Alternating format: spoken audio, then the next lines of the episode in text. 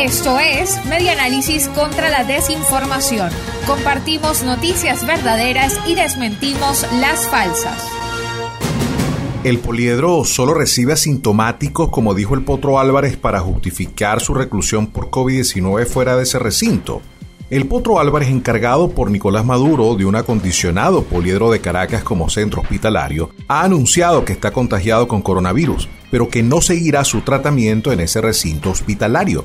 Di positivo para COVID-19 y estoy recluido en el hospital de Fuerte Tiuna con síntomas fuertes. En el poliedro solo tenemos asintomáticos y por eso no estoy allá. Que Dios haga su voluntad y proteja a cada uno de los que luchamos por la vida, reveló Antonio Álvarez en un tuit del jueves 20 de agosto de 2020. Pero de acuerdo con espaja.com, si ese es el uso que se le está dando al poliedro, en el momento en el que la capital venezolana registra las cifras de contagio más elevadas desde el comienzo de la alarma nacional por la COVID-19 en marzo, entonces el presunto hospital de campaña no cumple los objetivos con los que fue instalado. Por lo tanto, esta información es falsa. Esto fue Media Análisis contra la Desinformación.